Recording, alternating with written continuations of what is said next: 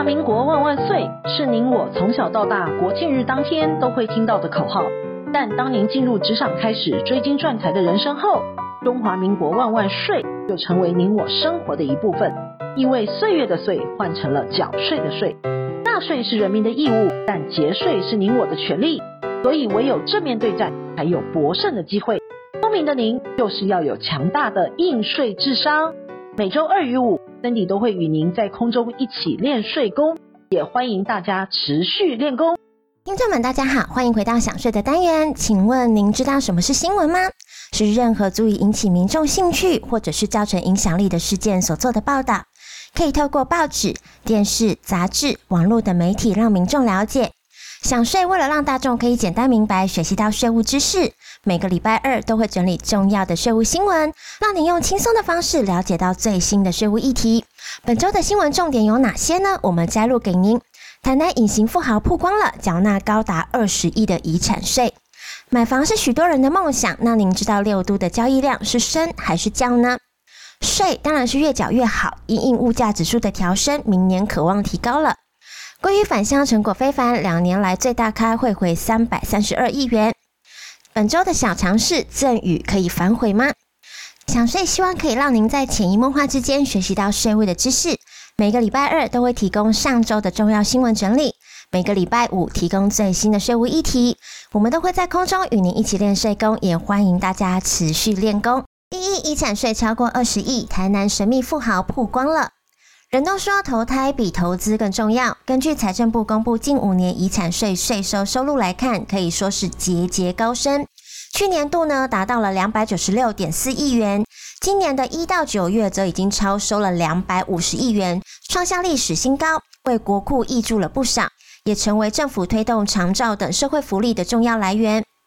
回顾近年易来易去的巨额遗产税当中，最高首推台塑集团创办人王永庆的一百一十九亿元，王永在的四十亿元，英业达副董事长温世仁的三十四亿元，联邦集团创办人林龙三的三十八亿元，统一集团的创办人高清苑超过十亿元，长荣集团创办人张荣发先生的二十四亿元，而国泰集团的创办人蔡万林生前规划得宜。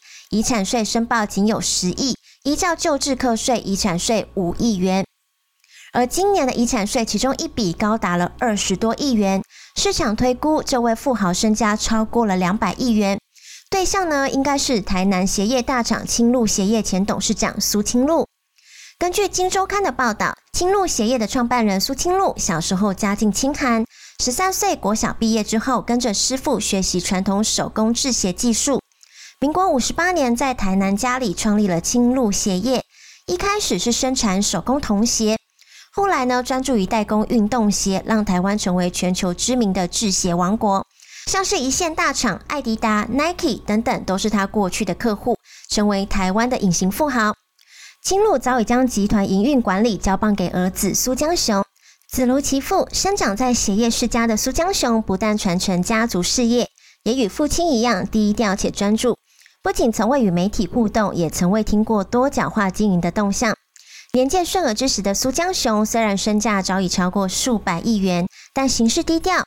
他的名字唯一一次出现在报章媒体，是一百零一年与国泰金控董事长苏宏图结为亲家，才让这低调的老牌制鞋厂有曝光的机会。第二，六都房市交易爆量，有土斯有财，听起来有一些老套，但确实是大部分买房的一个重要契机。政府为了打炒房，祭出了房地合一税二点零，让更多的案件落入了重税范围。尤其首度纳入了预售屋交易，在七八月两个月之间，共申报了一千三百四十六件，其中有七百三十八件是应税的案件，当中有九成九都适用重税，共课了两亿元，平均每件缴税了二十七万。买房除了要准备资金，还有就是要等待好房的出现。根据统计，六都今年十月的买卖移转栋数合计有两万三千八百一十万栋，不仅年月双增，更刷新了县市合并以来十月同期新高。新北市呢，继一百零一年之后，移转栋数再度突破了六千栋，就月增二十三趴来看，堪称是六都之冠，年增率十六趴。其中以新庄区、汐止区、土城区增加最多。主要原因呢，还是因为新成屋移转栋数增加所致。而台北市呢，受到疫情影响最大，复苏的脚步比较缓慢，月减一点六趴，年减九点三趴。第三，综所税遗赠税扣免额提高。台湾十月消费者物价指数二点五八趴，通膨压力持续高升。根据台经院院长张建一表示，目前主要是进口价格上涨带动了 CPI。院长也表示了，他自己昨天去买米也涨价了。如果疫情稳定，供应链恢复，供给充足，就会往下，大家不用担心通膨。那请问什么跟消费者物价指数调整有关系呢？就是你我每年五月缴的综所税。比较综所税免税额前次调整累计涨幅超过百分之三，依法明年综所税的免税额、课税级距以及退职所得等等都将调高。全国呢有六百五十万户年后报税将受用。另外，遗赠税的免税额也因为距离上次调升物价指数涨幅超过百分之十，也有望调高，明年申报即适用。第四，境外资金归于返乡有成果，两年来最大咖汇回三百三十二亿元。境外资金汇回管理运用及课税的条例，在今年八月落幕了。据财政部统计，到今年十月十四号为止，累计有三千三百三十七资金实际汇回了。有单一企业透过专法汇回了三百三十二亿，是汇回的最大咖。其次呢是两百八十八亿元以及一百九十亿元，这三家企业合计贡献税额七十亿元。那请问是哪三家呢？基于保密的原则，无法公布或证实相关的资讯。但外界根据企业自行公布的资料，镜头大厂大立光曾公开宣布汇回近两百亿元，很可能是前三名之一。另外，包括了系晶圆大厂环球晶曾汇回了一百零六亿元，被动元件的大厂国巨曾汇回一百亿元，红海广达至少都有五十亿元以上。许多大厂都曾善用资金汇回专法。若是个人汇回，单一汇回最大是二十三点八亿元。第二名跟第三名分别是二十三点四亿元以及二十二点八亿元，这三位纳税义务人汇回的资金也贡献了国库六亿元。随着境外资金专法的落幕，紧接着受控外国公司课税制度 CFC 也紧接着要上路了。全球疫情虽已经趋缓，但区域政治与经贸战火却持续的升温。再加上从未停下脚步的反避税措施，持续对高资产人士与台商的海外营运布局及资产配置造成了冲击。建议有相关议题的人要把握时间，评估未来资金运用及税负传承议题，及早进行管理，以因应变局。第五，税务小常识，请问赠与可以反悔吗？父母亲用心良苦，希望子女生活更好，想将资产遗传给子女，总是在赠与、继承、买卖当中抉择。而赠与呢，意指一方以自有之财产无偿赠与给他方，他方允受之之契约。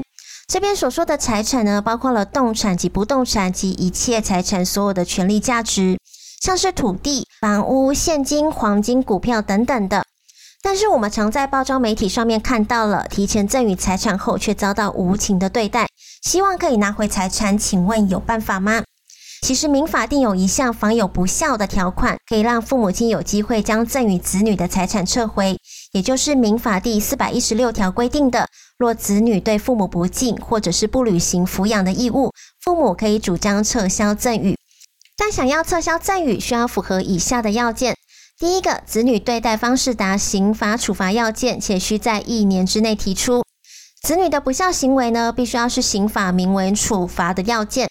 而且该行为的对象呢，不限于赠与人本人，连赠与人的配偶或者是其他亲属遭受不当对待也都适用的。不过要注意的是，赠与人若能妥善保留子女侵害行为的证据，像是录音、录影、截图等等的，并自行举证，胜诉的几率会比较高。第二个是子女需要有奉养的义务，且父母是无谋生能力的。依照民法四百一十六条第一项第二款的规定，需符合受赠人对于赠与人有抚养义务而不履行的要件，才能撤销赠与的。但需留意民法一千一百一十七条第一项的规定，受抚养权利者是以不能维持生活而无谋生能力者为限。第三个是不动产尚未完成过户，可以撤销赠与。依照民法第四百零八条的规定。赠与物之权利未移转前，赠与人得撤销其赠与，其一部分已赠与者得就其未移转的部分撤销。因此，若父母亲赠与不动产尚未完成移转的登记，就能提起撤销赠与。但要留意的事情，如果是已经公证赠与了，或者是为了履行道义上的义务而赠与的，就不能撤销了。那请问赠与资产给他人，若已经完成申报了，即使反悔，是不是也得缴赠与税呢？没错，还是要缴，因为受赠人也获得资产了，即为财产已流动的形态。就算事后违约或者是撤销，还是要缴赠与税的。若您担心子女对自己不孝，该如何防范呢？建议您可以在赠与之前与子女签订了负有负担赠与的契约。换句话说呢，就是在契约内与子女约定应完成的行为，像是要求子女每个月按月付生活费，无偿让父母居住在赠与的不动产直到终老，或者是要求赠与不动产的租金收益由父母收取等等的。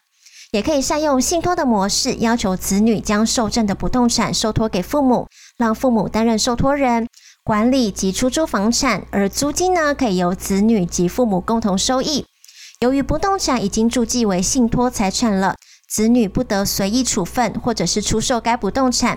如此一来呢，除了可以让父母提早将房产赠与给子女，又可有掌控性，可以说是一举两得。